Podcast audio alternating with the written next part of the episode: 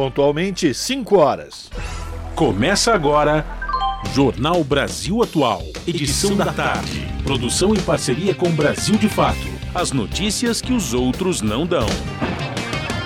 Movimentos populares, política, direitos humanos, economia, mundo do trabalho, cultura e prestação de serviço. Jornal Brasil Atual. Edição da tarde. Olá, hoje é quinta-feira, dia 1 de junho de 2023. Eu sou Rafael Garcia, junto com a Larissa Borer, apresentando mais uma edição do Jornal Brasil Atual. E estas são as manchetes de hoje. Depois de passar pela Câmara na noite de ontem, o Senado aprovou, hoje pela manhã, no último dia de prazo, a medida provisória da organização básica dos ministérios do governo Lula. E o presidente Lula confirma que indicará Cristiano Zanin para ocupar o cargo de ministro do Supremo Tribunal Federal. O advogado será indicado para assumir a cadeira de Ricardo Lewandowski, aposentado em abril deste ano. General Heleno, chefe do GSI do governo Bolsonaro, foi ouvido nesta quinta-feira na CPI dos atos antidemocráticos da Câmara Legislativa do Distrito Federal e diz que para um golpe dar certo é necessário ter um líder. Pautas indígenas permanecem de pé e demarcações prosseguirão, diz a ministra Sônia Guajajara, durante participação em audiência pública na Câmara dos Deputados. Operação da Polícia Federal interdita pousadas dentro de terras indígenas na Ilha do Bananal, no estado do Tocantins. PIB cresce acima do previsto no trimestre, com o impulso da agropecuária e soma 3,3% em 12 meses. Câmara dos Deputados conclui votação da proposta que prioriza mulheres agricultoras nas compras do programa de alimentação escolar e projeto segue para a sanção presidencial. Entrega do imposto de renda bate recorde. Foram mais de 41 milhões de declarações entregues, segundo o último balanço da Receita, número 13% maior que no ano passado. E Câmara dos Vereadores de São Paulo aprova em primeiro turno revisão do plano diretor estratégico da cidade. Oposição afirma que o texto substitutivo atende apenas ao mercado imobiliário. 5 horas, 2 minutos. Participe do Jornal Brasil Atual Edição da Tarde por meio dos nossos canais nas redes sociais. Tem o Facebook, facebook.com barra Rádio Brasil Atual. Tem o Instagram, arroba Rádio Brasil Atual. Tem o Twitter, arroba RA Brasil Atual. E tem o WhatsApp, o número é 11 96893 7672.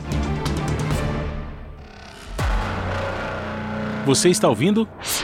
Jornal Brasil Atual, edição da tarde. Uma parceria com Brasil de Fato. Na Rádio Brasil Atual. Tempo e temperatura. E tempinho nublado. A tarde desta quinta-feira aqui na capital paulista é de tempo nublado e ventinho mais gelado. Agora 18 graus. Para hoje, embora tempo fechado, não tem previsão de chuva. Durante a madrugada, a temperatura fica na casa dos 14 graus. Em Santo André, São Bernardo do Campo e São Caetano do Sul, a tarde desta quinta-feira também é de tempo fechado, 17 graus neste momento. Na região do ABC, mesma coisa, não tem previsão de chuva. O período da noite continua nublado e durante a madrugada a temperatura cai mais um pouco e fica na casa dos 14 graus. Tempo fechado na região de Mogi das Cruzes, os termômetros marcam 17 graus agora. E é isso, mesmo bem nublado, não vai chover. Durante o período da madrugada, a temperatura fica na casa dos 14 graus na região de Mogi. E em Sorocaba, a tarde desta quinta-feira é de tempo parcialmente nublado. Os termômetros marcam 20 graus agora. Não tem previsão de chuva em Sorocaba. O período da noite será de tempo limpo e a temperatura na madrugada fica na casa dos 14 graus. No finalzinho do jornal, eu volto para falar como fica o tempo nesta sexta-feira. Na Rádio Brasil Atual. Está na hora de dar o serviço. 5 horas 4 minutos, trânsito aqui na cidade de São Paulo, final da tarde de quinta-feira. O CT informa que nesse momento são 356 quilômetros de ruas e avenidas com trânsito congestionado aqui na capital. A pior região é a Zona Oeste, apresentando 109 quilômetros de lentidão, depois Zona Sul com 91. A Zona Leste aparece em terceiro lugar com 64. Zona Norte, 47, por fim, região central, 45 quilômetros de ruas e avenidas monitoradas pela CET, com trânsito congestionado nessa tarde de quinta-feira. Asfalto molhado, friozinho, coisa e tal. E a gente vai saber agora como é que está a situação do transporte público para quem quer fugir desse asfalto. Larissa Bora, como é que estão os trens e os metrôs aqui na capital? Pois é, Rafa, segundo o site do metrô, tá tudo tranquilo. Operação normal em todas as linhas. Mesma coisa segundo o site da CPTM. Todas as linhas estão funcionando normalmente, tudo tranquilo e parece que é isso mesmo, viu? Segundo o Twitter, tanto do metrô quanto do da CPTM, não tem nada, tá falando que tá tudo tranquilo mesmo. E Rafa, conta pra gente como tá a situação das rodovias na tarde desta quinta-feira. Também tudo tranquilo, Lari, no sentido. Bom, vamos lá, vamos falar de que rodovias, né? Da rodovia Imigrantes e Anchieta. A concessionária que administra essas duas rodovias informa que não tem nenhum ponto de congestionamento, diferente de ontem, que tinha chuva, neblina no alto da serra. Segundo a Ecovia, está tudo tranquilo, não tem nenhum ponto de congestionamento em ambos os sentidos, nem na Baixada, nem aqui na capital. Então, se a sua necessidade é de ir para o ABC ou Baixada Santista, é um bom momento agora. Boa viagem!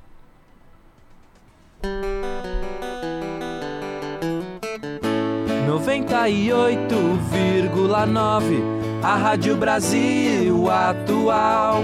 Rádio Brasil Atual. Jornal Brasil Atual. Edição da tarde. 5 horas mais 6 minutos e a menos de 24 horas para fim do prazo, Câmara aprova com alterações medida provisória que define a estrutura do governo. As informações com o repórter Antônio Vital. Faltando menos de 24 horas para perder a validade, a medida provisória que definiu a estrutura de 37 ministérios do governo Lula foi aprovada pelo plenário da Câmara, em uma sessão que entrou na madrugada e foi marcada por obstrução da oposição e críticas à articulação política do Palácio do Planalto. A aprovação da MP foi comemorada como uma vitória pelos deputados aliados do governo, mas a decisão precisa ser referendada pelo Senado até meia-noite desta quinta-feira, sob pena de volta da estrutura anterior da esplanada dos ministérios, definida pelo governo Bolsonaro. A MP foi editada no dia 2 de janeiro, primeiro dia útil do governo Lula. Ela elevou o número de ministérios de 17 para 31 e deu status de ministério a seis órgãos ligados à presidência da República. Entre outros, foram criados os Ministérios do Esporte, da Igualdade Racial, da Cultura e dos Transportes. Além disso, o Ministério da Economia foi desmembrado e deu origem a quatro pastas, entre elas a do Planejamento. O risco de a MP não ser aprovada a tempo levou deputados governistas a defenderem o direito de o governo eleito estruturar a administração federal de acordo com o programa referendado nas urnas. Foi o que disse o deputado Lindbergh Farias, do PT do Rio de Janeiro. Nós estamos falando aqui de uma competência privativa do presidente da República. Foi um presidente eleito pelo povo, que tem um programa de governo. E esse programa se expressa também na organização do seu ministério. Por isso que foi recriado o Ministério das Mulheres, o Ministério da Cultura, o Ministério do Desenvolvimento Agrário, foi criado o Ministério da Igualdade Racial, o Ministério dos Povos Indígenas. O texto aprovado pelo plenário foi alterado pelo relator, deputado Isnaldo Bulhões Júnior, do MDB de Alagoas, que motivou críticas de partidos da base do governo, como a Rede e o PSOL. Uma das alterações tira do Ministério dos Povos Indígenas e transfere para o Ministério da Justiça a atribuição de demarcar terras indígenas. Já o Ministério do Meio Ambiente perde atribuições sobre saneamento básico, resíduos sólidos, recursos hídricos e sobre o Cadastro Ambiental Rural, o CAR. A base do governo, porém, diante do risco de extinção dos novos ministérios, votou a favor do texto do relator. A deputada Jandira Fegali, do PCdoB do Rio de Janeiro, defendeu a importância da medida. Essa é uma medida provisória fundamental à estruturação do novo governo, que pega um país destruído nas suas políticas públicas e recupera ministérios fundamentais para atender a grande maioria do povo brasileiro. Recupera o Ministério da Cultura, recupera o Ministério dos Direitos Humanos, desmembra o Ministério da Economia em ministérios importantes como Indústria e Comércio, Fazenda e Planejamento e recupera a possibilidade de planejar a política brasileira, a política política da industrialização, da geração de emprego e renda. A medida provisória que definiu a estrutura do governo seguiu para análise do Senado. Da Rádio Câmara de Brasília, Antônio Vital. Pois é, e o Senado aprovou com 51 votos a favor, 19 contra e uma abstenção nesta quinta-feira, último dia de prazo, a medida provisória da organização básica dos ministérios do governo Lula. O texto vai à sanção presidencial. E mais uma vez a CPI do MST foi palco de embates entre ruralistas e parlamentares que defendem a luta pelo acesso à terra. Ontem, os deputados da comissão ouviram o governador de Goiás, Ronaldo Caiado, que é do União Brasil ex-presidente da União Democrática, Democrática Ruralista, a UDR, Caiado disse que o MST é um movimento clandestino, pois não tem CNPJ, e afirmou que falsos assentamentos eram utilizados para promover tráfico de drogas. Deputados progressistas da base do governo reagiram Sâmia Bonfim, que é do PSOL aqui de São Paulo, lembrou que o governador tem relações íntimas com um empresário da indústria química que foi indiciado no ano de 2000 pela CPI do narcotráfico após ser flagrado operando refino de cocaína. De acordo com a deputada, o empresário foi um dos maiores financiadores das campanhas de Caiado. Sâmia Bonfim afirmou ainda que o governador de Goiás esqueceu de dizer que o seu tio, o senhor Antônio Ramos Caiado, está na lista suja do trabalho escravo. A parlamentar também citou que outro primo de Caiado também responde a uma série de inquéritos pelo mesmo motivo. 5 horas 11 minutos. O Supremo Tribunal Federal condena Collor por corrupção e lavagem de dinheiro. A pena de 8 anos e 10 meses deve ser cumprida em regime fechado. A reportagem é de Elsoma El Gauri. O ex-senador Fernando Collor de Mello foi condenado a oito anos e dez meses de prisão, inicialmente em regime fechado, por corrupção passiva e lavagem de dinheiro. A pena foi definida pelo Supremo Tribunal Federal nesta quarta-feira. Além da pena, Collor terá que pagar multa e indenização e ficará impedido de exercer funções públicas. Para os ministros do STF, entre 2010 e 2014, Collor, com a ajuda dos empresários Luiz Pereira Duarte de Amorim e Pedro Paulo Bergamassi, recebeu 20 milhões de reais em propina para viabilizar contratos irregulares entre a empresa privada UTC Engenharia e a BR Distribuidora.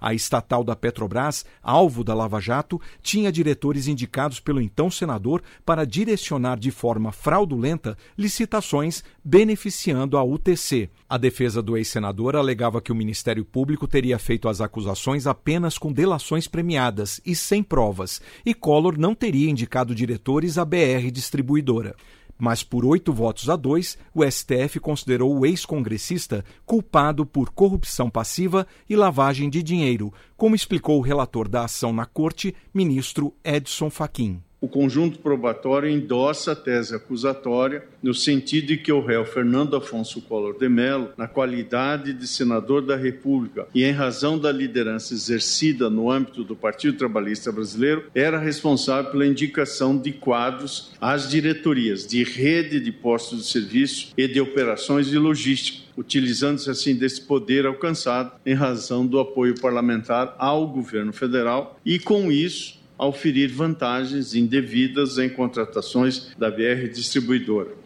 Pedro Paulo Bergamassi foi condenado ao pagamento de multa e a quatro anos e um mês de reclusão em regime semiaberto por corrupção passiva. Já Luiz Pereira Duarte de Amorim vai pagar multa e cumprir três anos de pena em regime aberto. Da Rádio Nacional em Brasília, Osama El Gauri. São 5 horas 13 minutos. O presidente Lula confirmou que indicará o advogado Cristiano Zanin para ocupar o cargo de ministro do Supremo Tribunal Federal. Acho que todo mundo esperava que eu fosse indicar o Zanin, disse o Lula. A confirmação foi dada durante conversa com a imprensa no Palácio do Itamaraty, após encontro com o presidente da Finlândia. O advogado será indicado para assumir a cadeira que foi do ministro Ricardo Lewandowski, que foi aposentado em abril deste ano. Zanin foi o advogado responsável pela defesa do presidente Lula durante a Operação Lava Jato, quando ganhou notoriedade nacional e internacional. Foi a partir de um processo encabeçado por Cristiano Zanin que a Comissão de Direitos Humanos das Nações Unidas reconheceu que a prisão de Lula em 2018 violou o devido processo legal e que, por isso, a proibição para ele participar da eleição daquele ano violou os direitos políticos do atual presidente. Após a indicação, o advogado passará por sabatina na Comissão de Constituição e Justiça do Senado e, aprovado nessa comissão, o tema será imediatamente pautado no plenário do Senado. Para conquistar a vaga no Supremo, o advogado Cristiano Zanin precisa dos votos de 41 dos 81 senadores da República.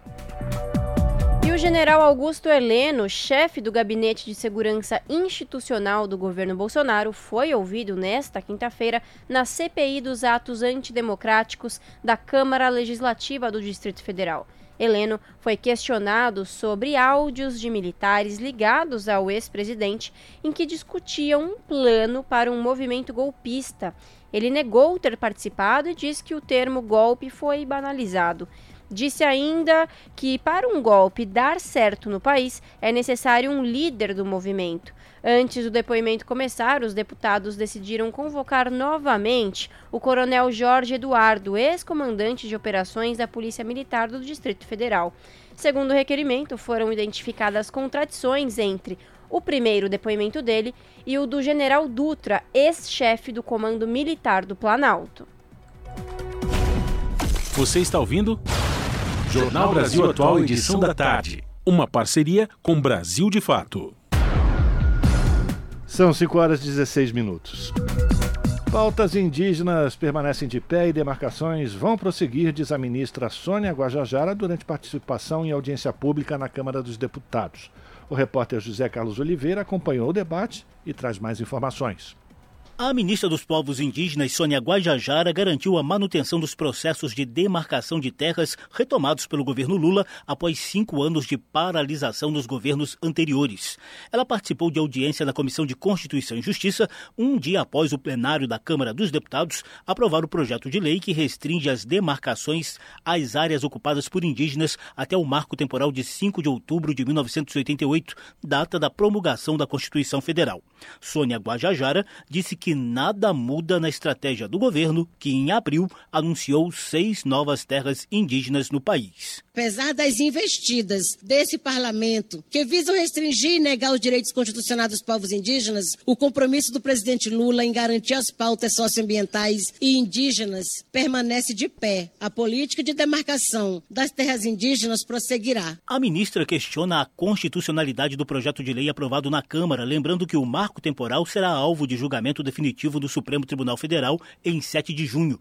Guajajara também comentou as alterações feitas na medida provisória que trata da estrutura administrativa do governo Lula. Uma lei ordinária jamais terá o poder de alterar o texto constitucional. Aprovar o PL 490 é uma demonstração clara de postura anti-indígena, retirar a atribuição do ato demarcatório do Ministério dos Povos Indígenas e transferi-la para a pasta do Ministério da Justiça é uma tentativa óbvia de esvaziamento da pasta explicita a postura preconceituosa de alguns parlamentares que insistem em querer tutelar a nós.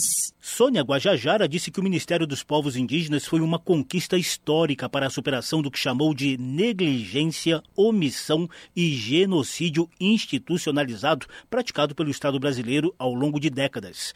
A audiência da ministra na CCJ foi pedida pela deputada Caroline Detone, do PL de Santa Catarina, preocupada com os efeitos de eventual derrubada do marco temporal no julgamento do STF.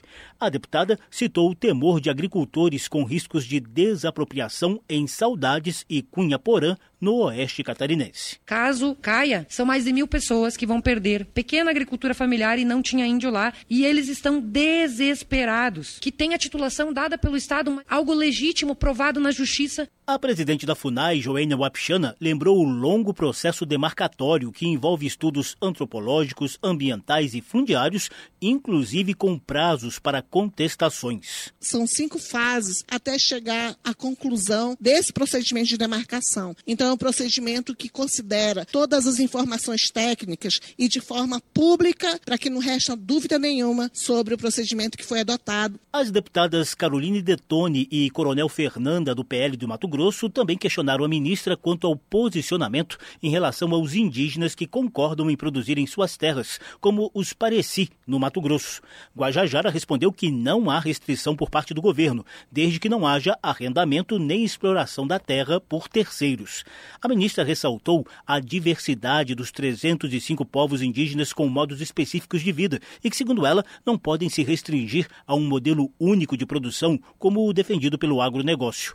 A deputada Sâmia Bonfim, do pessoal de São Paulo, denunciou que o projeto de lei sobre o marco temporal permite, inclusive, a construção de grandes empreendimentos como hidrelétricas dentro dos territórios indígenas. Da Rádio Câmara de Brasília, José Carlos Oliveira.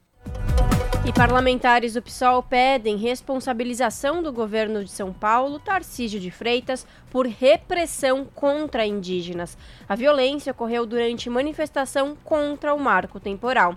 Os detalhes com Nicolau Soares. Parlamentares do PSOL querem que o Tarcísio de Freitas, governador de São Paulo, e Guilherme Derrite, secretário de Segurança Pública do Estado, sejam responsabilizados pela repressão ao protesto dos indígenas do povo Guarani Imbia na última terça-feira, dia 30. A população originária da terra indígena Jaraguá realizava uma manifestação pacífica na rodovia dos Bandeirantes, quando foram reprimidos com gás lacrimogênio, jatos de água e tiros de bala de borracha pela Polícia Militar de São Paulo. O pedido de responsabilização foi feito por três parlamentares: a deputada federal Luciene Cavalcante, o deputado estadual Carlos Gianazzi e o vereador Celso Gianazzi. Eles protocolaram uma representação na Promotoria de Justiça de Direitos Humanos do Ministério Público de São Paulo e outra no Núcleo de Direitos Humanos da Defensoria Pública do Estado de São Paulo. No documento, os três também pedem a responsabilização dos policiais militares, ao argumentarem a aplicação do uso excessivo de força. O texto também ressalta o direito à liberdade de expressão e ao protesto dos povos indígenas Guarani, para que seja devidamente respeitado em manifestações que futuramente venham a ocorrer. O protesto na rodovia dos Bandeirantes era contra a aprovação do projeto de lei que estabelece a tese do marco temporal. Na prática, se aprovado no Congresso Nacional, o PL limitará o direito às terras somente aos indígenas que estavam ocupando o território requisitado no ano em que foi implementada a Constituição Federal, em 1988. O tema foi aprovado na Câmara dos Deputados nesta terça, dia 30, com 283 votos a favor e 155 contra. Agora o PL segue para o Senado. Durante a manifestação contra o PL, os parlamentares afirmam que a PM abre aspas se valeu de uso desproporcional de sua força para reprimir a ação, afrontando os direitos constitucionais à liberdade de expressão e ao protesto dos povos indígenas Guarani. Fecha aspas. Em outro trecho, citam que não há dúvidas que a repressão violenta e injustificada cometida constitui violação ao direito à liberdade de expressão e de protesto, não somente dos manifestantes, mas de toda a nossa sociedade democrática. Em nota enviada à imprensa, a Secretaria de Segurança Pública de São Paulo informou que a PM negociou a desobstrução das vias com as lideranças indígenas. De acordo com a nota, depois de uma hora e 40 minutos de negociação, houve um princípio de desobstrução de uma faixa, mas logo depois os manifestantes voltaram a ocupá-la. A resposta ainda cita que foram feitas novas tentativas de liberar a via de forma pacífica, mas sem sucesso. Na sequência, a secretaria informou que a tropa de choque precisou, abre aspas, agir com técnicas de dispersão de multidões, fecha aspas. A nota ainda ressalta que ninguém foi preso e não houve relato de feridos. De São Paulo, da Rádio Brasil de Fato, com reportagem de Caroline Oliveira, locução Nicolau Soares. 5 horas 23 minutos e a Comissão de Constituição e Justiça da Câmara concluiu a votação da proposta que prioriza mulheres agricultoras nas compras do Programa de Alimentação Escolar. O projeto poderá seguir para a sanção presidencial. Os detalhes com a Lara Raj. A Comissão de Constituição e Justiça da Câmara dos Deputados aprovou o projeto que inclui grupos formais e informais de mulheres da agricultura familiar entre aqueles com prioridade na aquisição de alimentos destinados ao Programa Nacional de Alimentação Escolar, o PNAE. A lei do PNAE prevê que 30% dos recursos repassados pelo Fundo Nacional de Desenvolvimento da Educação para o programa sejam destinados à compra de produtos diretamente de agricultores familiares, com prioridade para os assentamentos da reforma agrária, comunidades indígenas e quilombolas. A proposta aprovada pelos deputados altera a lei. Relator do projeto, o deputado Helder Salomão, do PT do Espírito Santo, enfatizou a importância de incluir as mulheres entre os grupos com prioridade nas compras do programa programa. Pelo texto aprovado, quando os alimentos forem adquiridos de família rural individual, ao menos 50% das compras serão feitas em nome da mulher. Nós sabemos a importância de uma matéria como essa no âmbito do PENAI, que é o Programa Nacional de Alimentação Escolar, garantindo protagonismo, empoderamento e, acima de tudo, valorizando o trabalho e o ofício da mulher camponesa, da mulher que atua na agricultura familiar o projeto que garante prioridade à mulher agricultora nas compras do Programa Nacional de Alimentação Escolar já havia sido aprovado pelo Senado e agora poderá seguir para a sanção presidencial, a menos que haja recurso para análise pelo plenário da Câmara. Da Rádio Câmara de Brasília, Lara Raj. Esse é o Jornal Brasil Atual, edição da tarde. Uma parceria com Brasil de Fato. 5 horas mais 25 minutos. O Brasil gera 180 mil empregos formais. Desemprego é o menor para abril desde 2015. Ministério divulga saldo positivo de contratações e IBGE atualiza indicador sobre desocupação no país. Os detalhes com Ana Haddad. O Brasil gerou 180 mil postos de trabalho com carteira assinada no mês de abril, segundo dados divulgados nesta quarta, dia 31. O saldo foi apresentado pelo CAGED, Cadastro Geral de Empregos e Desempregados do Ministério do Trabalho e Emprego. Considerando a atualização entre novas admissões e demissões, hoje existem mais de 43 milhões de postos de trabalho formais ocupados no país. É a maior quantidade já registrada na série histórica do CAGED. Ainda nesta quarta, o IBGE informou que a taxa de desemprego ficou em 8,5% no trimestre encerrado em abril. Essa é a menor taxa para um trimestre encerrado em abril desde 2015, quando ela estava em 8,1%. Entre fevereiro e abril do ano passado, por exemplo, a taxa era de 10,5%, ou seja, dois pontos percentuais acima da atual.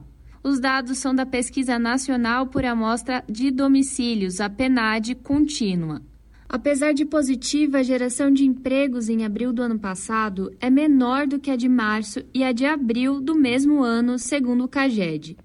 Paula Montagner, subsecretária de Estatística e Estudo do Trabalho do Ministério, disse que o resultado está dentro do esperado de uma ligeira diminuição na geração de renda. Esse resultado é um resultado similar a de, a, similar àquele que a gente vem observando uh, para esses períodos, em torno de, uh, do esperado para esse período, principalmente considerando que entre março e abril dos diferentes anos que o CAGED é coletado, há uma ligeira inflexão. De janeiro a abril deste ano, foram gerados 705 mil postos de trabalho. No mesmo período do ano passado, haviam sido 825 mil. É um pouco abaixo daquilo que a gente observou nos dois anos anteriores, mas ainda assim um resultado positivo importante.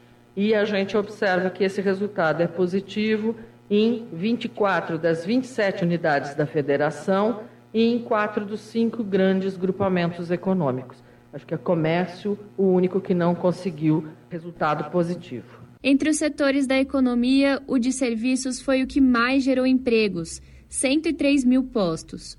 Isso é mais da metade do total dos postos gerados. São Paulo foi o estado que mais gerou empregos, quase 55 mil postos. Em relação a gênero, o saldo foi positivo tanto para mulheres com 72 mil contratações, quanto para homens, com 107 mil. O cadastro identificou ainda um saldo positivo de 1.118 no emprego para pessoas com deficiência. Sobre os rendimentos do trabalhador, o CAGED apontou o aumento no salário médio de contratação de um trabalhador formal no Brasil. O valor cresceu de R$ 1.971 para R$ 2.015 de março para abril. Em abril do ano passado, esse salário era de R$ 1.980. Montagner destaca a questão salarial. A maior parte dos assalariados recebendo uh, entre um e um e meio salário mínimo e quando a gente olha as características de instrução, a maior parte dos empregados que foi contratado nesse período foi contratado com o ensino médio completo, sendo seguido de médio incompleto e superior incompleto. Levando em conta empregos formais e informais, o rendimento médio do trabalhador brasileiro teve leve recuo. Entre o trimestre de novembro a janeiro, o valor era de R$ 2.894.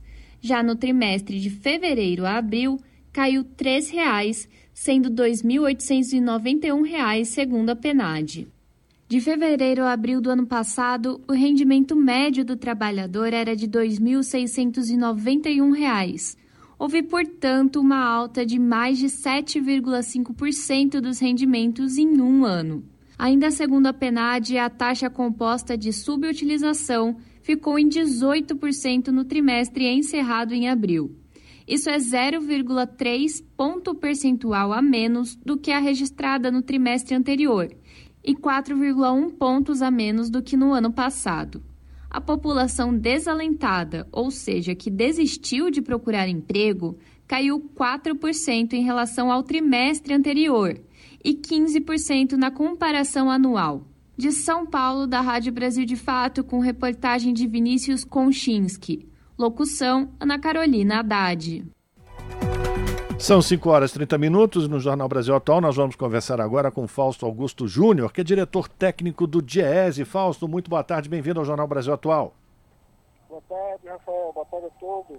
Obrigado pela tua participação, Fausto. A gente vai falar com o Fausto sobre um seminário que reuniu o Ministério do Trabalho, o escritório da OIT, a Organização Internacional do Trabalho aqui no Brasil, e da Fundação Friedrich Ebert Brasil, que é um seminário de promoção, ou para discutir a promoção do trabalho decente nas plataformas digitais. Esse seminário que terminou ontem teve é, um espaço, né, teve esse objetivo de ser um espaço de reflexão para buscar caminhos de regulação dessa atividade. Quais foram os principais destaques desse, dessas reflexões, Fausto? Que caminhos a gente pode seguir para conseguir encontrar uma regulamentação, uma regulação dessas plataformas que hoje é, atingem desde trabalhadores de entregas até serviços como é, limpeza, enfim, das mais diversas atividades. Qual foi o, o principal destaque que você pode trazer para os nossos ouvintes dessas conversas que vocês realizaram lá em Brasília? Então, Rafael, a primeira questão é que a gente precisa compreender que o setor precisa de regulação. Ou seja, a regulação era fundamental para que você possa lidar com as diferentes questões colocadas, que vai desde a condição de trabalho, desde as necessidades, das demandas, da questão efetivamente da formalização, que é bastante importante, mas também é, que você, você consiga criar mecanismos que equilibrem a própria concorrência nas próprias empresas. É, vamos lembrar que o mundo dos aplicativos está entrando em vários setores e está atingindo um conjunto diferenciado de trabalhadores é, não só os trabalhadores que, que, que, são os trabalhadores da entrega, os trabalhadores é, do transporte de pessoas, mas também está avançando para diversos setores da economia e por isso a regulamentação é fundamental. Como fazer isso? Eu acho que esse é o objeto de debate que está começando agora junto ao Ministério do Trabalho no que diz respeito a, ali principalmente ao caso de, de trabalhadores de entrega e trabalhadores é, de aplicativos de transporte de pessoas. Agora, Fausto, é um seminário internacional e também outras experiências ou outras é, legislações do mundo também devem ter sido discutidas. O que é, que é possível da gente aproveitar aqui no Brasil que tragam benefícios para os trabalhadores? Bem, primeiro a gente precisa perceber que essa não é uma discussão nacional, essa é uma discussão internacional. O mundo todo fala na regulação, porque é uma discussão que está desorganizando não só o mercado de trabalho, mas também interfere diretamente na questão da previdência social, interfere nos debates da própria lógica tributária. Tudo isso está sendo impactado agora pelas plataformas. Ou seja, lidar com a questão das plataformas hoje é uma demanda que não está só no Brasil, está na América Latina, está nos Estados Unidos, está na Europa como um todo. É, eu acho que essa é, é a grande contribuição do seminário, é compreender que a necessidade de regulação está dada, não é uma discussão nacional, e ela ultrapassa as nossas fronteiras. E que muita coisa a gente já pode aprender com eles lá, é, nas diferentes discussões que aconteceram, como Espanha, Estados Unidos, aqui na Colômbia, mas também é, compreender que o Brasil é um país continental, com muitas diferenças, com muitas desigualdades, desigualdades regionais, desigualdades locais, é, desigualdade de condições, inclusive de setores, é, e que especificidade que a economia brasileira coloca. Então, é uma, é uma discussão que se abriu a partir desse seminário, mas que tem que avançar agora nas discussões com o próprio governo. E exatamente nesse ponto, o governo também participou desse seminário. Ele recolheu essas, essas observações, essas reflexões. Você é, teve algum indicativo de que o governo vai ap apresentar algum projeto de lei que busque a regulação desse mercado? É, isso ainda está em discussão. Né? O que está se colocando agora é que hoje, é, ao longo do dia de hoje, teve uma reunião entre o governo e a bancada dos trabalhadores, uma reunião na parte da tarde teve uma reunião entre o governo e as empresas. É, na segunda-feira, você vai ter a efetivação, a implementação do grupo de trabalho que vai envolver o tripartismo, né, trabalhadores, é, as empresas, os empresários e o próprio governo, para começar um diálogo sobre esse processo de regulação. Não há a menor dúvida que algum tipo de regulação vai ter que se fazer. É, agora, quais são os caminhos? Acho que essa vai ser a grande discussão. Vamos lembrar que o Brasil tem um conjunto de legislações, seja do ponto de vista do mundo do trabalho, seja as questões tributárias, as discussões é, setoriais, que já há muita regulação. Muitas vezes o que você precisa é que as empresas apliquem as regulações já existentes. Então, acho que tem um debate bastante grande que deve, de certo modo, é, caminhar para um bom termo no, no futuro muito próximo. Agradecer a participação do Fausto Augusto Júnior, diretor técnico do DIEESE, aqui no Jornal Brasil Atual, trazendo os principais destaques desse seminário internacional que aconteceu em Brasília durante essa semana, que falou exatamente sobre as perspectivas, a busca de soluções que possam regular esse mercado das plataformas digitais que tem atraído cada vez mais ou gerando cada vez mais postos de trabalho, mas postos de trabalho hoje, infelizmente, muito ruins, né, Fausto? Obrigado pela tua participação, um abraço para você e até uma próxima. Um abraço, Rafael, até a próxima, um abraço a todos. Conversamos com Fausto Augusto Júnior, aqui no Jornal Brasil Atual. As notícias que os outros não dão. Jornal Brasil Atual. Edição da tarde. Uma parceria com Brasil de Fato. 5 horas mais 36 minutos. Projeto de lei que reforça a igualdade salarial entre homens e mulheres foi aprovado nesta quarta-feira por três comissões do Senado, a de Direitos Humanos, a de Assuntos Sociais e também pela de Assuntos Econômicos. A votação em plenário está prevista para a sessão desta quinta. Os detalhes com o repórter Celso Cavalcante. O projeto de lei 1085 de 2023 define uma série de mecanismos para garantir que homens e mulheres que exerçam a mesma função dentro de uma empresa tenham salários e critérios remuneratórios iguais. O texto determina maior fiscalização e transparência sobre o tema e prevê, inclusive, a criação de canais específicos para denúncias e a promoção de programas voltados à inclusão no ambiente de trabalho. As empresas que discriminarem trabalhadores por questões de gênero, raça, etnia, origem ou idade ficarão sujeitas a multa de até 10 vezes o salário mais alto de sua folha de pagamentos, penalidade que pode ser dobrada em caso de reincidência. Relatora da proposta na Comissão de Direitos Humanos, a senadora Zenaide Maia, do PSD do Rio Grande do Norte, afirmou que, apesar de a consolidação das leis do trabalho já prever salários iguais para homens e mulheres, a realidade é bem diferente disso. Seja qual for a lei que 80 anos atrás já previa isso, ela não teve efetividade. O que é na vida real é que temos mulheres com no mínimo de 30 a 40% de salários inferiores. A senadora Tereza Leitão do PT de Pernambuco que relatou o projeto na Comissão de Assuntos Econômicos, também destacou que sua aprovação é passo importante para a igualdade no mercado de trabalho. A regra não pode continuar sendo desvalorizar o trabalho das mulheres, porque a regra para nós é a jornada dupla, tripla, é a sobrecarga, é a invisibilidade. Estamos aqui tratando de uma legislação que busca reduzir desigualdades históricas. O senador Carlos Viana, do Podemos de Minas Gerais, afirmou que o texto acordado durante análise no Senado Federal conta com o apoio do empresariado. De autoria do Poder Executivo, o projeto que reforça a igualdade salarial entre homens e mulheres foi apresentado pelo presidente Lula em 8 de março, durante celebração do Dia Internacional da Mulher. Da Rádio Senado, Celso Cavalcante. 5 horas e 38 minutos e o fim do prazo para a entrega do imposto de renda e um recorde. É o que aconteceu nesta quarta-feira. Foram Mais de 41 milhões de declarações entregues, em Dona Larissa, segundo o último balanço da Receita Federal, um número 13% maior que do ano passado. A Receita também informou que não registrou nenhum problema técnico no recebimento dessas últimas declarações. Mas mesmo assim, sempre tem aqueles que deixaram passar batida e não enviaram a declaração, não é verdade? Nesse caso, quanto mais rápido, melhor, hein? Ou seja, ainda dá para entregar pagando multa, mas quanto antes, menor o valor para pagar. Entre esses transtornos por conta do CPF pendente, estão dificuldades para obter crédito, participar de programas sociais, fazer concursos ou tirar passaporte. Já para quem entregou certinho, agora é acompanhar o andamento e os lotes de restituição. Nessa quarta-feira, já foi pago o primeiro, para quem tem prioridade, aqueles com mais de 60 anos, os que têm alguma deficiência física ou mental ou moléstia grave, além de professores. O próximo lote sai no mês que vem, pagando dia 30 e consulta uma semana antes. A previsão é de que desse grupo estejam já pessoas que optaram por receber por Pix ou fizeram a declaração pré-preenchida. Duas opções que fazem com que o pagamento ocorra primeiro. Ao todo, são cinco lotes. Quem não for contemplado em nenhum deve ficar atento. Provavelmente a declaração está com algum problema ou pendência. Pois é, Rafael. E falando em imposto de renda, o contribuinte deve monitorar a declaração para prevenir a malha fina.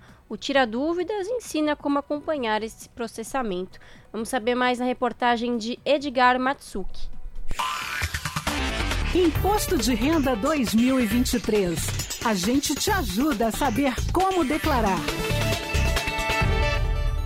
Olá, ouvintes. Eu sou Edgar Matsuki. Estou aqui com o professor da UDF, Davidson Carvalho, para tirar aquela sua dúvida sobre a declaração do Imposto de Renda de 2023. Se você já entregou a declaração do Imposto de Renda, pode ficar tranquilo. Bem, na realidade, nem tanto. Ainda é preciso conferir com o passar do tempo o status da declaração. A ouvinte mais a Carla quer saber como fazer isso. Eu gostaria de saber como consultar a malha fina e a partir de quando a gente pode consultar, porque eu entreguei logo no primeiro dia, né?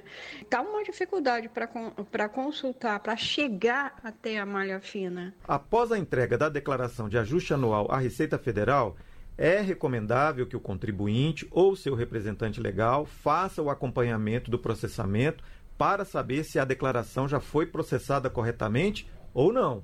O monitoramento é realizado na página da Receita Federal, clicando-se no banner Portal ECAC. O acompanhamento por meio do acesso ao Portal ECAC é importante porque permite a visualização do resultado de processamento da declaração do imposto de renda e, em caso de malha fiscal, possibilita ao contribuinte fazer a autorregularização, isto é, identificar as inconsistências apontadas pela Receita Federal e adotar os procedimentos corretivos antes de qualquer procedimento de ofício por parte do Fisco Federal.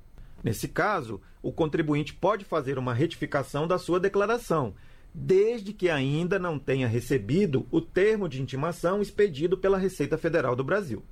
Mas se o contribuinte considera que todas as informações estejam corretas ou que a pendência da declaração depende da apresentação de documentos, o contribuinte pode entregar voluntariamente os documentos que comprovam as informações prestadas na sua declaração. A entrega deve ser feita diretamente pelo portal ECAC em formato digital, utilizando os aplicativos e-Defesa e o e-Processo. Os documentos postados serão analisados pela Receita Federal e, se comprovarem as informações apresentadas na declaração, ela deixará a malha fiscal e seguirá o processamento normal. O prazo para a declaração do Imposto de Renda de 2023 vai até o dia 31 de maio. Para saber mais sobre essa e outras questões, é só acessar o site da Rádio Agência Nacional, radioagencianacional.ebc.com.br e clicar no banner Tira Dúvidas do IR 2023. Essa é uma parceria da Rádio Agência Nacional com a UDF, Centro Universitário do Distrito Federal.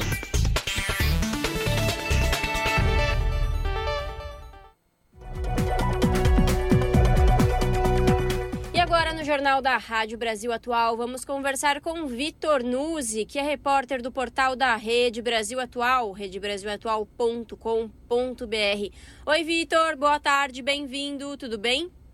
Olá, Larissa, boa tarde, tudo bem com você? Bem também, obrigada. Vitor, vamos lá, qual é o destaque do portal da Rede Brasil Atual que você traz hoje para os ouvintes do jornal?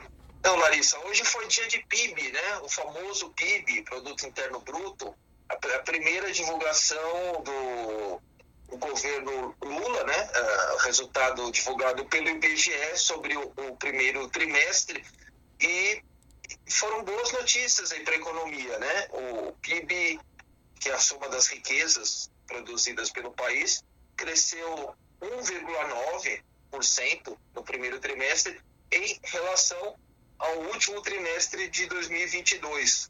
E foi um resultado acima do esperado pelo chamado, pelo chamado mercado, né, Larissa? Aquela, aquela entidade chamada mercado que às vezes ninguém sabe direito quem é, mas os analistas previam mais ou menos algo em torno de 1,3%. Então, esse 1,9% foi um, um, resultado bem positivo. Assim como o resultado é, sobre o, o primeiro trimestre do ano passado, que foi um crescimento de 4%, e também o, o, resultado acumulado no PIB nos quatro últimos trimestres, né, em 12 meses. Vitor, e é isso, né? Teve esse aumento comparado com o mesmo período do ano passado e também com o trimestre imediatamente anterior. Isso mostra que, embora muitas pessoas torçam contra o governo Lula, ele vem, o governo Lula vem mostrando com números para que que veio, né? E é importante salientar isso, né, Vitor? O PIB cresceu acima do previsto. É, é importante, Larissa. É, é, uma, é uma notícia que foi animadora, né? Só acrescentando nesses dados, todos esses números aí, é, no acumulado em, tre, em 12, perdão, em quatro trimestres ou, do, ou um ano, nos últimos 12 meses, o PIB cresceu 3,3%, né, que também foi é, sobre os quatro anteriores. Então, é, também é um resultado positivo, né, é, até animador.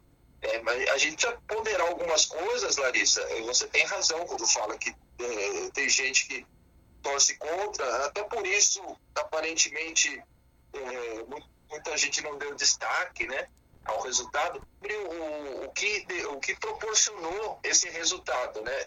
Ele foi muito uh, baseado no crescimento da agropecuária, que cresceu bastante no, no primeiro trimestre. Né? A, a em comparação com o final de 2022, a agropecuária cresceu 21,6%, que é um resultado que foi o maior resultado para o setor desde o final de 96.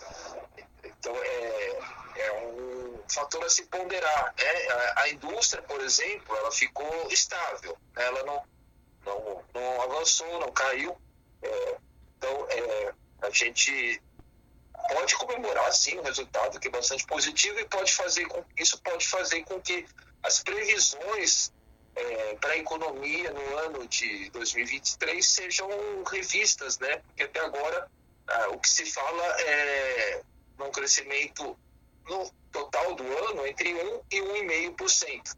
Agora pode ser que é, pelo desempenho da economia até agora, por exemplo, o, o desemprego que o IBGE divulgou ontem também mostrou um resultado é, positivo, né? O desemprego caiu em, em, relação a 2022, o emprego formal cresceu, a inflação também está cedendo. Então, são alguns, são alguns indicadores importantes né, para a economia que, que autorizam a, a pensar num, num, ano bom, é, mesmo com todos os problemas que a gente sabe é, para a economia. E Vitor, é isso, né? Mesmo com esse aumento, segundo os dados do IBGE, o consumo das famílias não teve aumento, oscilou, é isso mesmo? É, não teve, ela ficou parada, né, Larissa? Então, essa é uma foi 0,2%, né, sobre o trimestre anterior. É, se a gente somar nos quatro trimestres, 4,5%. Então, a, a, o PIB deste trimestre, né, desse, desse começo do ano, foi muito baseado no mercado na exportação, né? Uhum. Então, é, a gente precisa aguardar, assim, a reação do, do mercado interno, né? Que, que, se mede aí pelo consumo. Mesmo a taxa de investimento, ela não foi boa, né? A taxa de investimento deste ano em relação ao PIB, ela ficou abaixo de 2022, né, e para alguns, né, isso eh, se deve, mesmo para alguns governistas que se manifestaram durante o dia, isso se deve também à taxa de juros. Então, é, é preciso aguardar um pouco mais é, para ver se algumas medidas também no campo social, é, mesmo na questão da renda, que parece estar reagindo, é, possam ter também efeito positivo, multiplicador na economia. Mas o começo, o começo, né, desculpe, o começo foi, foi positivo. Vamos aguardar. Por enquanto, esses, esses, esses indicadores são bastante importantes, né? principalmente os indicadores sociais. Né? O desemprego é, caiu. Né? A gente, em relação a, ao ano passado, nós temos 2 milhões de desempregados a menos, né? o que é sempre uma boa notícia. A renda cresceu também e, o, e a inflação, por, pelo menos por, por agora, está cedendo. Então, é, vamos torcer para que continue assim e que as medidas também foram é, implementadas na área social é, mostrem seus efeitos. Né? Por, o, o começo, é, mesmo com aqueles percalços, inclusive políticos, né? É, mesmo assim, a economia é, deu uma boa resposta. Perfeito. Bom, tá aí para conferir na íntegra essa reportagem e ter acesso a muitos outros conteúdos, acesse o site do portal redebrasilatual.com.br. Vitor, muito obrigada e até a próxima. Obrigado a você, Larissa. Até a próxima. Um abraço aí para você e para os ouvintes. Falamos aqui com o repórter Vitor Nuzzi no jornal Brasil Atual. Jornal, Brasil Atual. Edição da tarde. São 5 horas e 50 minutos. Parlamento chileno aprova aumento de salário mínimo. O resultado vem depois de derrota de Boric. Este é o segundo reajuste conquistado pelo governo após o de 14,3% em maio de 2022, o maior em 25 anos. Detalhes com Lucas Weber. O parlamento chileno aprovou nesta segunda-feira, dia 29, o projeto que reajusta gradualmente o salário mínimo mensal até 500 mil pesos chilenos e que inclui um subsídio para micro, pequenas e médias empresas. O resultado vem depois de Gabriel Boric, presidente chileno, ter sido derrotado na eleição do comitê que irá redigir uma nova proposta de constituição ao país. Para o ministro da Fazenda, Mário Marcel, este projeto ampliou benefícios, cumpriu os compromissos que foram assinados. A ministra do Trabalho, Janete Jara, acrescentou que durante a tramitação da iniciativa foi esclarecida a grande maioria das dúvidas que surgiram. A proposta foi encaminhada ao Congresso pelo governo de Gabriel Boric em abril passado, após acordo com a Central Única dos Trabalhadores, o principal sindicato do país. O reajuste foi aprovado na Câmara dos Deputados após várias semanas de intensas negociações entre o Executivo, a oposição e o empresariado. A nova legislação estabelece um aumento gradual do salário mínimo de 410 mil pesos para 440 mil até maio de 2023, depois para 460 mil em setembro de 2023 e, finalmente, para 500 mil, cerca de R$ 3.140, a partir de 1 de julho de 2024. Este é o segundo aumento de salário mínimo alcançado pelo executivo chileno, após reajuste de 14% em maio de 2022, o maior em 25 anos. O Chile tem um dos maiores salários mínimos da América Latina, porém está longe dos principais países membros da OCDE, a Organização para a Cooperação e Desenvolvimento Econômico. De São Paulo, da Rádio Brasil de Fato, com reportagem da Telesur, locução Lucas Weber. 5 horas e 53 minutos. Polícia Federal investiga fraude no Fundo Nacional de Desenvolvimento da Educação de mais de 8 milhões de reais.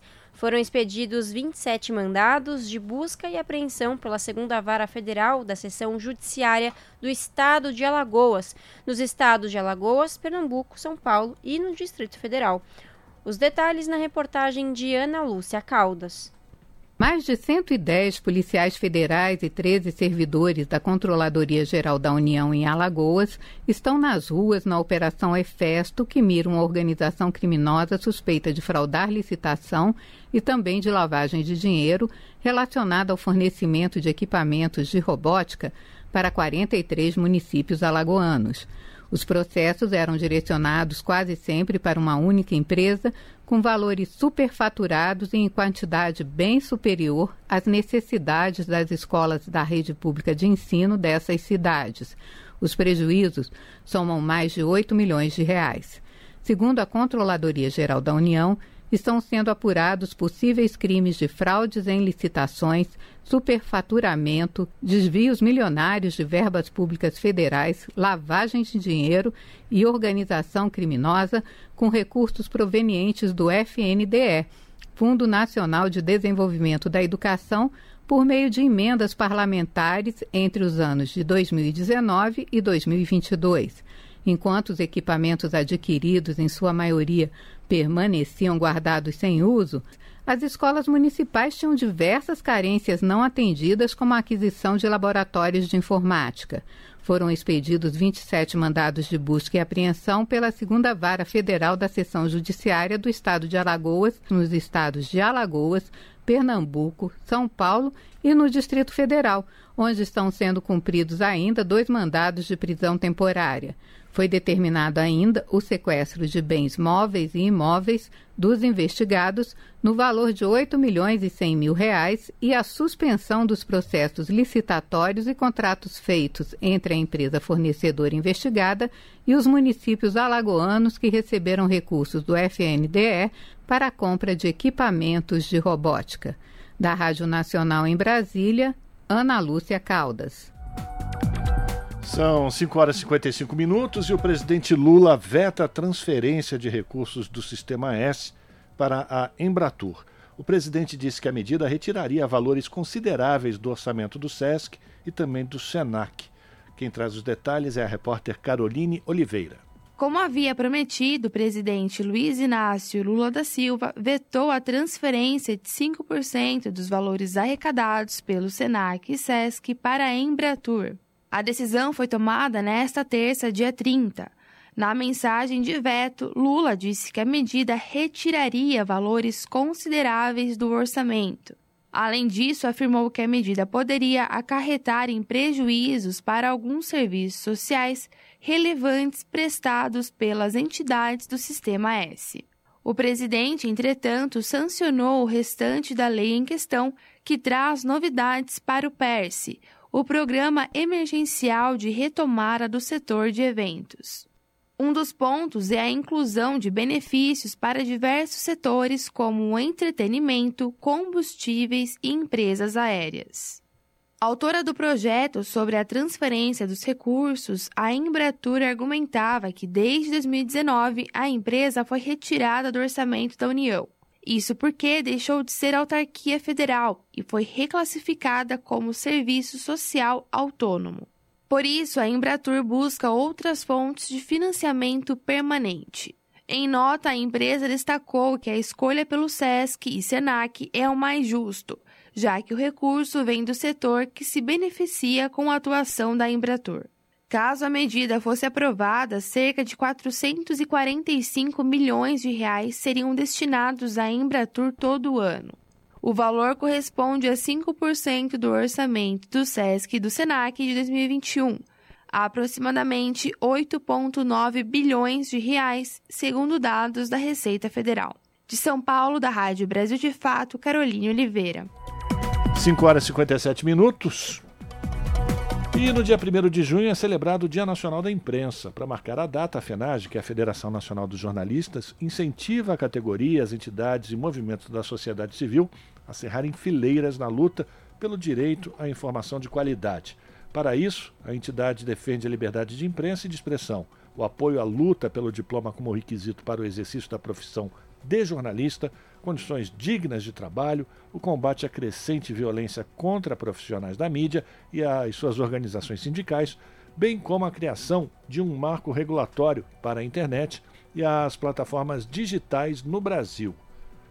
O Dia Nacional da Imprensa foi instituído pela Lei 1, o, é uma lei que é 9831 de 1999, para resgatar a data da primeira publicação do jornal Correio Brasiliense de Hipólito José da Costa Pereira Furtado de Mendonça, em 1808, em contraponto à imprensa oficial do Brasil.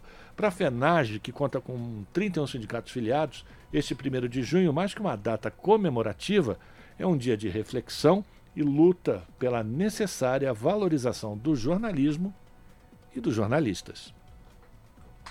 A pluralidade de ideias e a informação confiável nunca foram tão necessárias. Você que gosta do conteúdo jornalístico produzido pela Rádio Brasil Atual e pela TVT tem uma missão muito importante: dar o seu apoio para que nossa voz continue cada vez mais forte. Jornalismo independente, com responsabilidade com a notícia e com a democracia, só é possível com a participação e o apoio popular. Acesse o site catarse.me/tvt faça a sua assinatura e nos ajude com sua contribuição. Rádio Brasil Atual e TVT. Compromisso com a notícia. Compromisso com você. As notícias que os outros não dão. Jornal Brasil Atual. Edição da tarde. Uma parceria com Brasil de Fato. Pontualmente, 18 horas. Rádio Brasil Atual.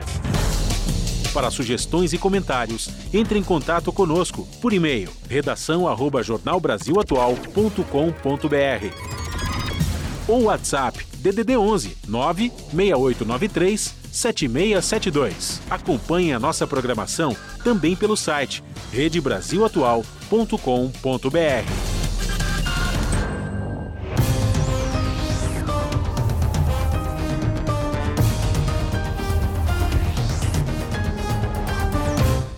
E chegou a hora de fazer conexão com a redação do seu jornal para a gente ficar sabendo quais são os destaques do dia.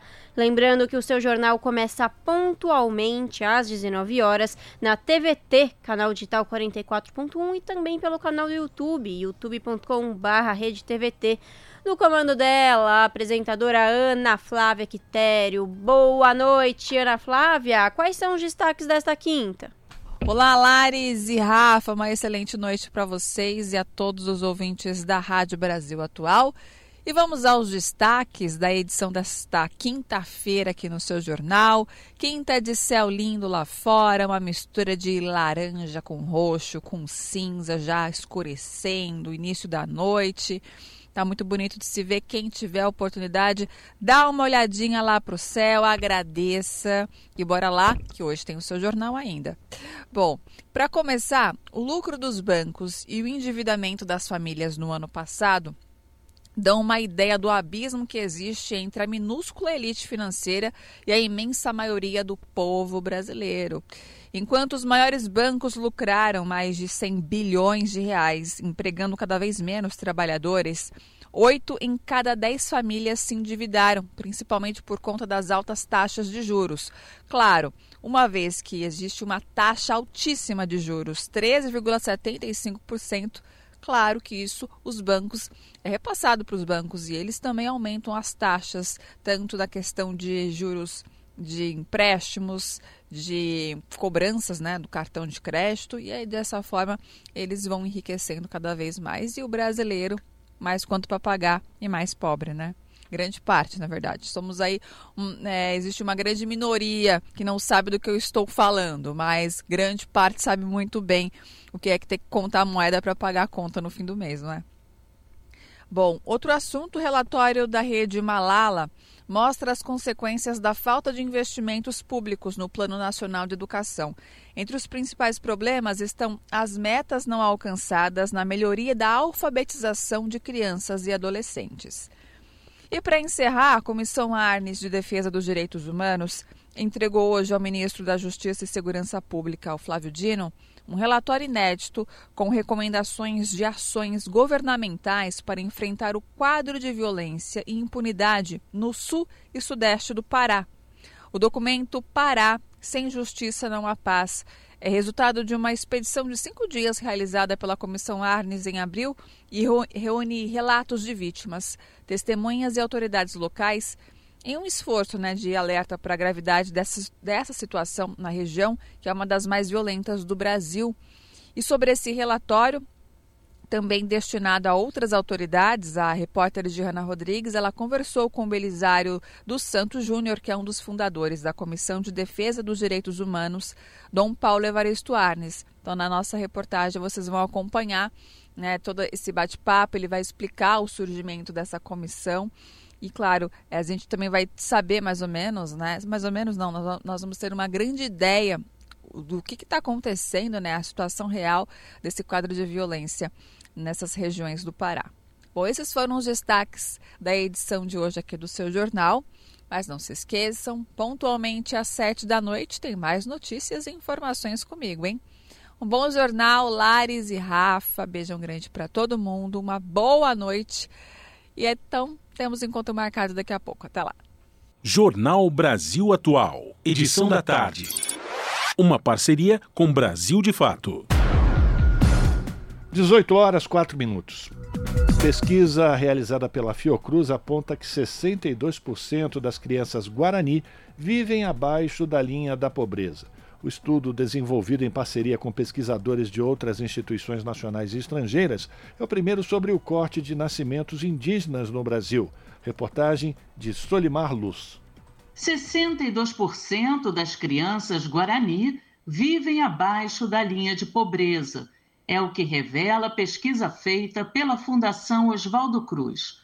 O estudo, desenvolvido em parceria com pesquisadores de outras instituições nacionais e estrangeiras, é o primeiro sobre coorte de nascimentos indígenas no Brasil. O pesquisador Andrei Moreira Cardoso, do Departamento de Endemias da Escola Nacional de Saúde Pública Sérgio Arouca, da Fiocruz, coordenador da pesquisa, explica que foram encontradas associações significativas entre domicílios precários e extrema pobreza no primeiro ano de vida. A pesquisa também analisou dados sobre saúde infantil indígena. A gente tem a hipótese que eles vão se mostrar associados com outros desfechos de saúde não desejados nas crianças, como óbito, como infecção, como incidência de doenças, né? E isso tem a ver com as condições de moradia, com a qualidade da água consumida e com a presença de saneamento, destino do lixo, dos dejetos, assim como com a posição socioeconômica e capacidade né, de subsistência. O pesquisador ressalta que o estudo pode contribuir para o desenvolvimento de políticas públicas para as crianças guarani. É um estudo inovador, né, que pode contribuir bastante com a saúde indígena, em particular a saúde guarani, pensando na identificação de determinantes da saúde, gerando informações capazes de indicar onde deve se intervir para reduzir os riscos à saúde, né? reduzir a mortalidade que é muito mais alta que a população brasileira assim como as taxas de hospitalização que são elevadas e doenças comuns na infância que são potencialmente preveníveis por ações de promoção da saúde e de atenção qualificada no nível primário né, de, de atenção. Estudos de coorte são realizados a partir do acompanhamento de determinada população ao longo de um tempo específico. Neste caso, foi entre 2014 e 2017. O objetivo desse tipo de trabalho é observar a incidência de agravos e doenças entre diferentes condições de exposição de riscos nos quais a população estudada está inserida. Da Rádio Nacional, no Rio de Janeiro, Solimar Luz. 18 horas mais 7 minutos. E Ibama vai examinar novo pedido da Petrobras para prospectar petróleo perto da foz do rio Amazonas. O tema foi debatido pela Comissão de Meio Ambiente da Câmara. O repórter Cláudio Ferreira acompanhou o debate e tem as informações. O Ministério de Minas e Energia alertou que a exploração petrolífera na margem equatorial, área que vai do Amapá ao Rio Grande do Norte, é essencial para manter a produção brasileira, que tem tendência de queda a partir de 2029 o representante do governo defendeu a permissão para as pesquisas na área da foz do Rio Amazonas para a produção de petróleo e gás em audiência pública da Comissão de Meio Ambiente e Desenvolvimento Sustentável da Câmara. A Petrobras pediu autorização ao IBAMA para fazer testes de exploração de petróleo e gás em uma área a 500 quilômetros da foz do Rio Amazonas, próxima ao Amapá e ao Pará. O IBAMA negou o pedido alegando que os documentos apresentados não asseguram a proteção da diversidade biológica da região e a segurança de comunidades indígenas, entre outros itens, Em 25 de maio, a Petrobras reapresentou o pedido ao órgão ambiental do governo e o Ibama anunciou que vai analisar a demanda. O presidente do Ibama, Rodrigo Agostinho, enumerou alguns dos motivos pelos quais a equipe técnica negou o pedido da Petrobras. O centro logístico para lidar com emergências ficaria em Belém, a 800 quilômetros dos testes. A região é pouco estudada e fica próxima à fronteira com a Guiana. Agostinho lembra que 80% da área são manguezais e há mamíferos aquáticos como baleias e botos, além dos corais. Nós temos uma área sensível, uma área que tem pesca, uma área com grande biodiversidade, uma área com três unidades de conservação, uma área com terras indígenas, então teremos que ser mais rigorosos. Para Carlos Agenor Cabral, do Ministério de Minas e Energia, uma preocupação é distribuir melhor a produção de petróleo no país. Atualmente, enquanto o Rio de Janeiro é responsável por 84% do total, o Amazonas contribui com 2,5%.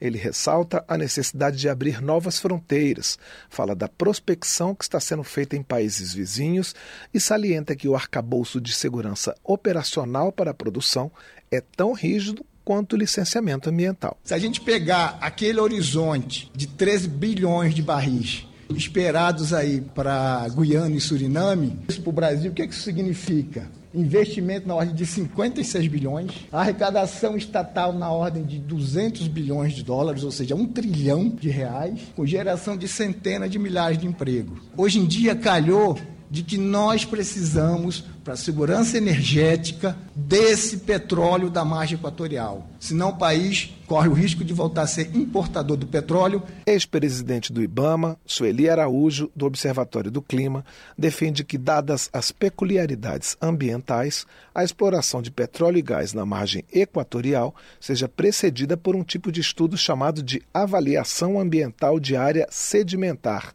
já previsto em lei. A necessidade de novas reservas de petróleo foi destacada por Daniele Lomba, gerente de sustentabilidade e meio ambiente da Petrobras, para garantir a soberania energética do país. Ela afirma que a área de testes no litoral do Amapá está distante da parte ambientalmente sensível e um suposto vazamento não levaria o óleo para a costa.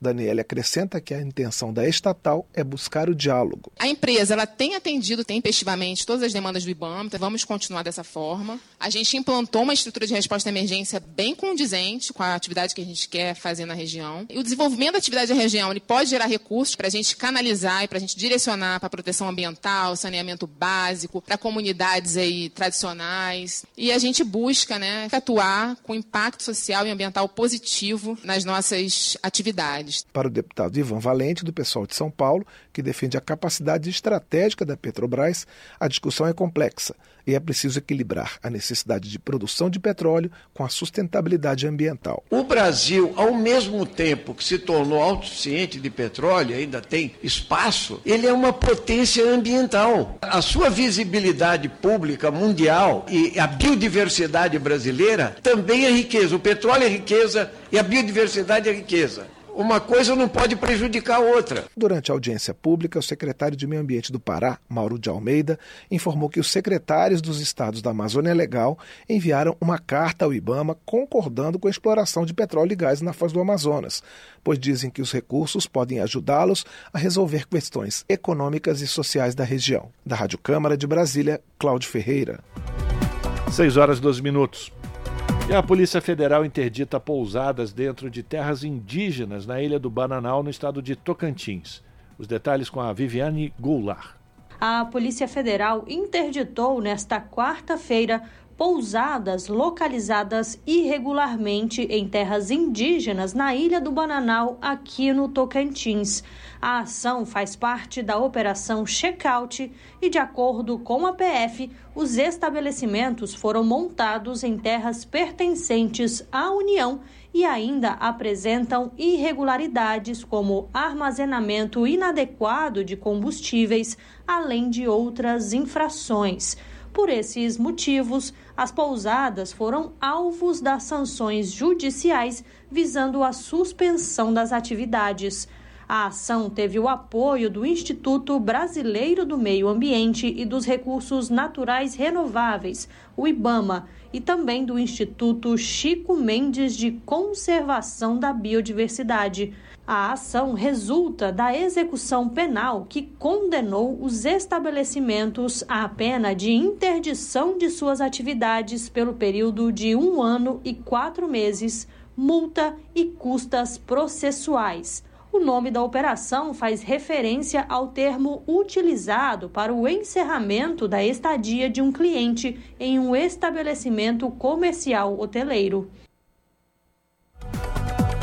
18 horas mais 14 minutos. Serviço Geológico do Brasil, órgão vinculado ao Ministério de Minas e Energia, monitora a situação dos rios da Amazônia. Bairros de Manaus começaram a receber pontes de madeira contra a cheia. A reportagem é de Matson Euler. O Serviço Geológico do Brasil, órgão vinculado ao Ministério de Minas e Energia, apresentou uma previsão de altura que os rios Negro, Solimões e Amazonas devem alcançar durante o período de cheias neste ano. Nessa área da região amazônica vivem mais de 2 milhões e 300 mil pessoas. Os dados antecipam os próximos 30 dias. A boa notícia, passada por Jussara Cury, pesquisadora do Serviço Geológico, é que os municípios de Itacoatira e Parintins, banhados pelo rio Amazonas, estão com possibilidades remotas de superar a cota de inundação. Já Manaus e Manacapuru registram inundações para o próximo mês, mas não devem atingir os índices mais altos, chamados de inundação severa. Para a capital amazonense, a previsão é que o Rio Negro, que vem subindo 3 centímetros por dia ao longo das últimas semanas, tenha uma média de pouco mais de 28 metros, considerada a faixa normal para o período. Mesmo assim, Manaus exige adaptações de infraestrutura. Pelo menos 19 bairros de Manaus podem ser atingidos pela cheia nas próximas semanas, segundo a Defesa Civil. Alguns bairros já começaram a receber pontes de madeira para acesso dos moradores por causa da cheia. Em Manacapuru, a previsão é que o rio Solimões atinja entre 18 e 19 metros, ficando também dentro da normalidade e também não deve atingir o pico de inundação máxima. O alerta de cheias do Amazonas é feito pelo Serviço Geológico Brasileiro numa colaboração do Sistema de Proteção da Amazônia e o Instituto Nacional de Pesquisas da Amazônia, com produção de Michele Moreira, da Rádio Nacional em São Luís, Madison Euler. E do norte nós voltamos aqui para o sudeste, vamos falar da Câmara Municipal de Vereadores de São Paulo, que aprovou em primeiro turno, com 42 votos favoráveis e 12 contrários, a revisão do plano diretor estratégico da cidade. A votação foi acompanhada por movimentos de moradia que protestaram contra a aprovação do plano. O plano diretor é uma lei municipal que orienta o desenvolvimento e o crescimento da cidade. Apresentado pela Comissão de Política Urbana da Câmara Municipal, o texto que altera o plano atual permite construções acima dos limites vigentes na legislação de uso e ocupação do solo em áreas mais próximas do transporte público. Com isso, a possibilidade de construção de mais prédios aumenta na cidade. O novo texto foi finalizado no dia 23 de maio pelo relator da revisão, o vereador Rodrigo Goulart, que é do PSD. Para a oposição, o texto substitutivo atende apenas o mercado imobiliário, tendo incorporado 70% das demandas da Associação Brasileira de Incorporadoras Imobiliárias, com alguns trechos copiados na íntegra, como denunciou a bancada feminista do PSOL. 18 horas mais 17 minutos. E sítio arqueológico Lava Pés é encontrado em obras do metrô de São Paulo.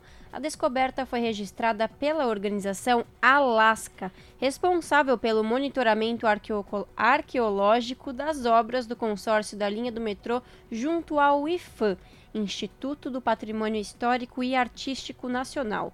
Os detalhes na reportagem de Leandro Martins. Mais um sítio arqueológico com quase mil peças que datam dos séculos 19 e 20 foi encontrado em obras do metrô na cidade de São Paulo. Trata-se do sítio Lava Pés, o 12 encontrado em área de obras do metrô, desta vez no bairro da Liberdade, região central da capital paulista. Nas escavações foram encontrados materiais como louças, vidros, cerâmicas, couros, metais e ossos, que os arqueólogos estimam ser dos séculos 19 e 20 e possivelmente relacionados com a história negra paulistana. A descoberta foi registrada pela organização Alaska, responsável pelo monitoramento arqueológico das obras do consórcio da linha do metrô junto ao IFAM, Instituto do Patrimônio Histórico e Artístico Nacional. Lava Pés era o nome do ribeirão que passava pela região e foi aterrado. Depois da autorização do IFAM, devem acontecer novas escavações e a retirada de todos os artefatos. Só então haverá a liberação da obra, como ocorreu em 10 dos 11 sítios até então identificados. A exceção é para o sítio Saracura Vai Vai, que aguarda diretrizes de órgãos nacionais, já que ali há vestígios da existência de um quilombo urbano. A jornalista Luciana Araújo, que é integrante da organização Mobiliza Saracura Vai Vai, chama a atenção para o tamanho e a importância do sítio arqueológico encontrado na escavação. O sítio Lava Pés já é encontrado mais de mil peças. Isso demonstra um valor imensurável do que é esse material do ponto de vista de pesquisa, de recontar a história do povo negro que se organizou na resistência à escravidão, junto com o processo de desenvolvimento da cidade. Nos últimos anos, o resgate da memória negra, tanto na Liberdade quanto no bairro vizinho do Bexiga, tem mobilizado pesquisadores e o movimento negro, com forte atuação pela garantia da preservação dos achados do sítio arqueológico da estação 14 Bis, possivelmente ligados ao quilombo urbano Saracura e do antigo cemitério dos aflitos, que será transformado em um memorial. Da Rádio Nacional em São Paulo, Leandro Martins. Te aproxega, vivente. Comece agora o Alimento é Saúde.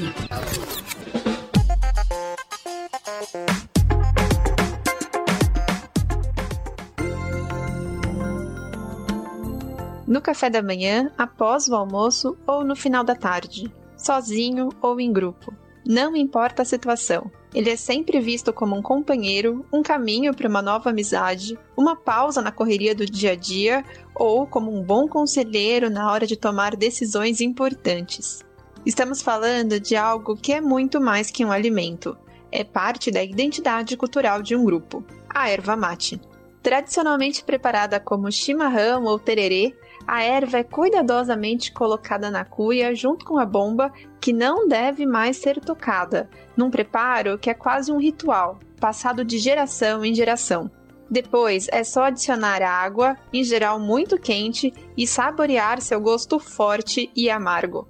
A erva mate é muito consumida na região sul do Brasil e nos estados do Mato Grosso e Mato Grosso do Sul, além de na Argentina, no Uruguai e no Paraguai.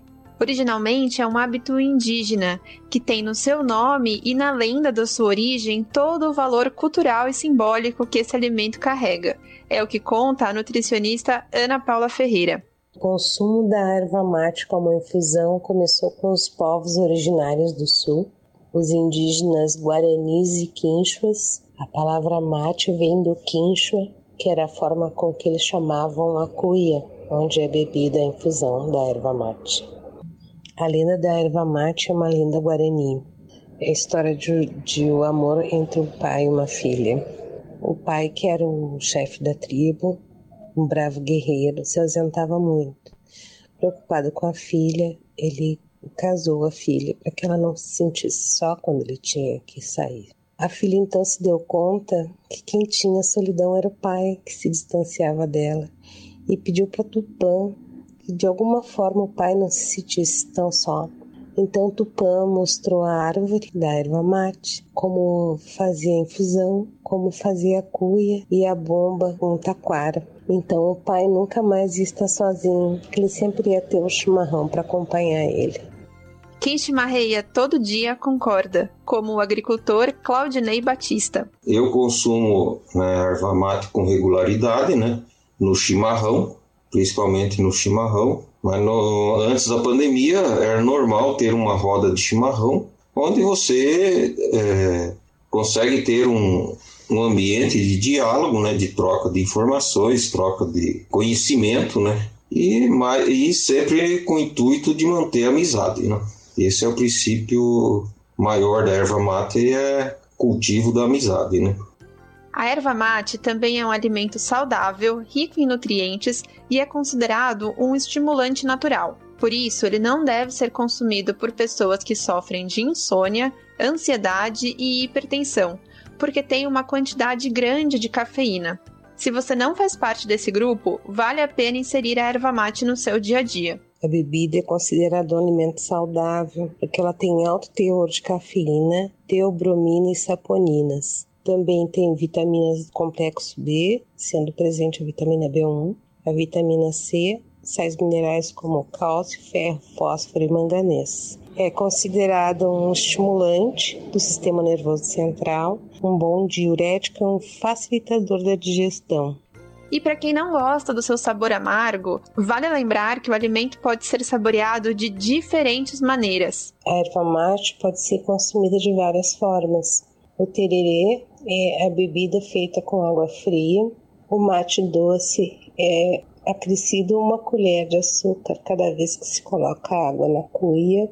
O mate com leite é o chimarrão feito com leite quente ao invés de água quente. O chamate, que é bem conhecido na região sudeste, né, que é a forma da infusão das folhas secas da erva mate. E existem formas de se fazer uh, bebidas coquetéis com, com bebidas alcoólicas. Além de ser uma aliada da nossa saúde, a erva mate também tem ajudado a recuperar áreas de florestas nativas degradadas. A erva mate também tem sido usada na indústria cosmética, servindo de base para shampoos, sabonetes, hidratantes e esfoliantes. Parte da produção, inclusive, vem sendo exportada para a Europa. E se você não conhecia todas as propriedades da erva mate e se interessou em inserir esse alimento saudável na sua rotina, confira duas dicas fáceis e muito saborosas. Duas receitas rápidas para o uso de erva mate que não sejam de chimarrão. Um é o chá, que são utilizados 3 colheres de erva mate e 500 ml de água quente, deixar em infusão por 10 minutos e coar e a outra é a receita de farofa de erva mate, que são 250 gramas de farinha de mandioca, 50 gramas de erva mate peneirada, 100 gramas de manteiga sem sal, um pimentão vermelho, um amarelo e sal a gosto. Então se refoga os pimentões na manteiga e quando estiver macio acrescentar as farinhas e fica pronto uma farofinha bem gostosa. E então, bora chimarrear?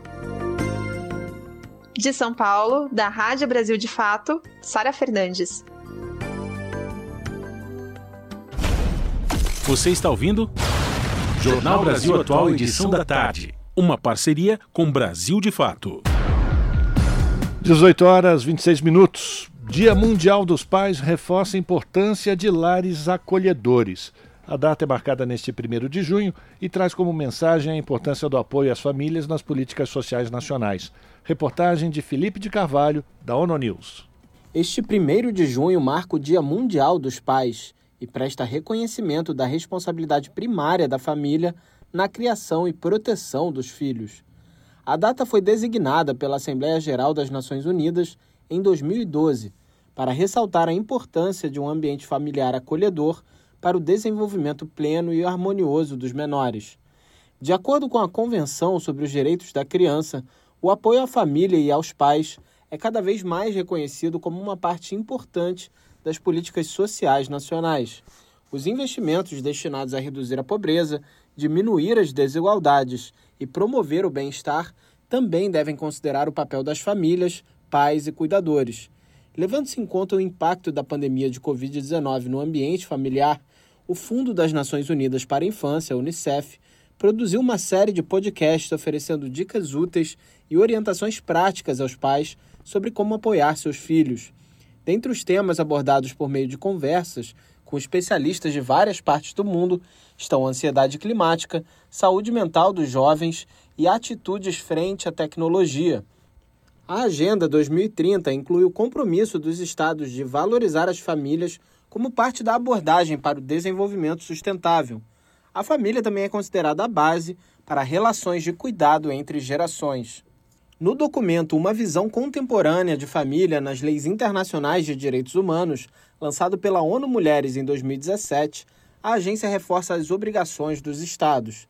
Dentre elas estão reconhecer a diversidade das famílias e garantir que todos os seus membros gozem de seus direitos sem discriminação de qualquer tipo.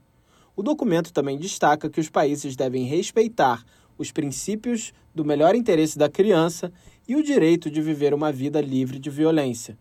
Da ONU News em Nova York, Felipe de Carvalho. Na Rádio Brasil Atual, tempo e temperatura. A sexta-feira na capital paulista será um dia bem típico do outono. Dia de sol e tempo limpo, sem previsão de chuva e friozinho, com máxima de 21 graus e mínima de 14 graus. Nas regiões de Santo André, São Bernardo do Campo e São Caetano do Sul, a sexta-feira será de dia parcialmente nublado, de sol entre nuvens, sem previsão de chuva. A temperatura máxima será de 21 graus na região do ABC e a mínima de 13 graus. E em Mogi das Cruzes, a sexta-feira também será um dia de tempo firme, sem previsão de chuva, parcialmente nublado, com aberturas para o sol e temperatura mais baixa, máxima de 21 graus e mínima de 13 graus.